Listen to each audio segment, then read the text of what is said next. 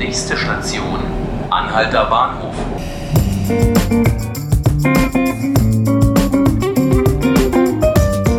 Herzlich willkommen, liebe Zuhörerinnen und Zuhörer zu 5 Minuten Berlin. Heute habe ich Gelegenheit, mich in diesem Podcast endlich mal wieder der Kultur zuzuwenden. Anlass ist, dass im Kulturausschuss des Berliner Abgeordnetenhauses gerade über den Etat für 2020 und 2021 debattiert wird. Es geht also um die Frage, wie viel Geld für bestimmte kulturelle Themenbereiche wie Theater oder Tanz zur Verfügung stehen.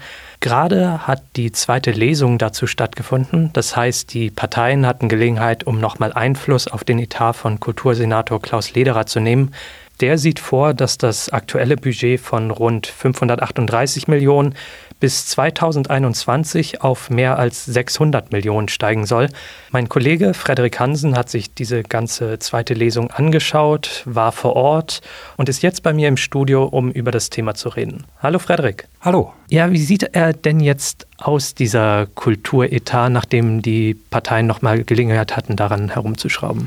Ja, also äh, Klaus Lederer setzt ja sehr stark darauf, äh, die Basiskultur zu fördern, also die Kultur in der Breite. Er möchte wirklich für jeden den Zugang schaffen zur Kultur und das sieht natürlich die Koalition aus Linken, Grünen und SPD ähnlich, aber sie wollen natürlich ihre eigenen äh, Akzente setzen und wollen zum Beispiel noch mehr Geld haben für Kinder- und Jugendtheater.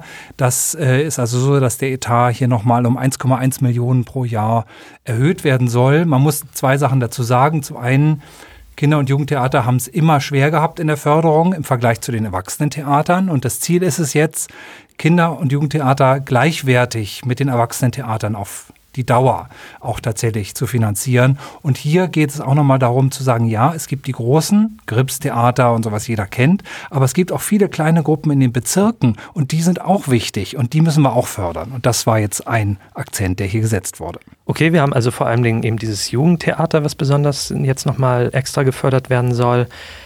Was gab es denn sonst noch jetzt für Änderungen? Ja, natürlich sind die Abgeordneten interessiert daran, Dinge, die sie selber angestoßen haben, weiterzutreiben. Also es ging zum Beispiel um den Tanz. Wie kann der Tanz noch besser gefördert werden? In Berlin, da gab es einen runden Tisch. Der hat Vorschläge gemacht, waren natürlich utopisch hohe Summen. Davon hat der Senator einen Teil bewilligt und die Abgeordneten haben gesagt, komm, da legen wir noch mal eine Schippe obendrauf. Was ihnen auch wichtig war, bisschen mehr bei der Chorförderung, bisschen mehr bei der Jazzförderung. Sie haben das Zille-Museum in Mitte neu hinzugenommen.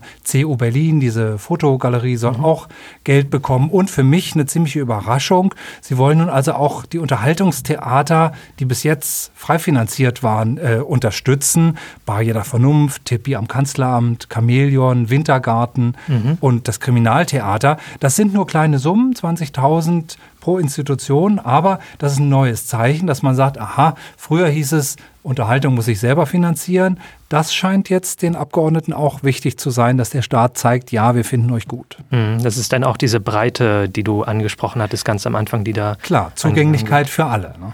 Genau. Mhm. Äh, es ist ja auch diese zweite Lesung, ist auch eine Möglichkeit für die Oppositionsparteien nochmal mehr Einwand, Einwände zu geben, als tatsächlich Änderungen durchzuwirken.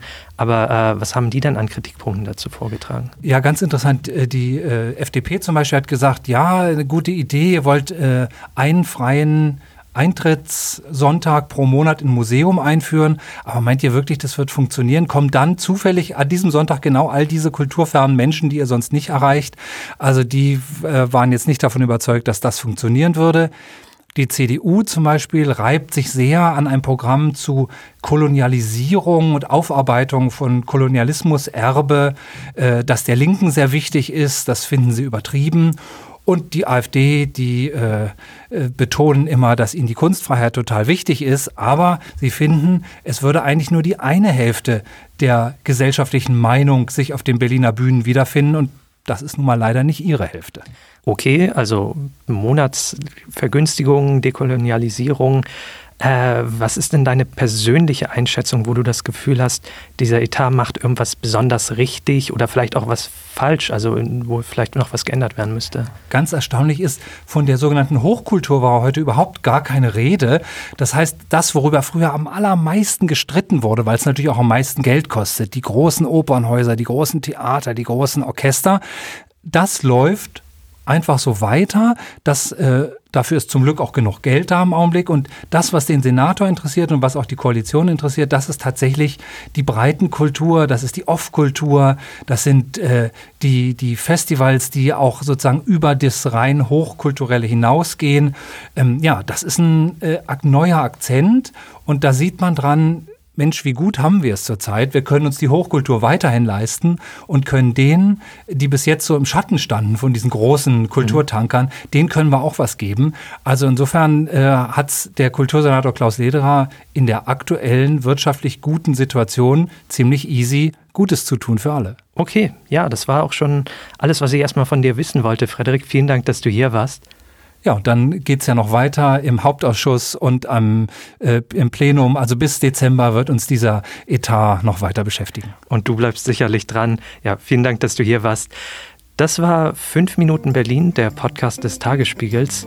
Falls Sie unsere nächste Folge nicht verpassen wollen, Sie können uns folgen auf Spotify und iTunes.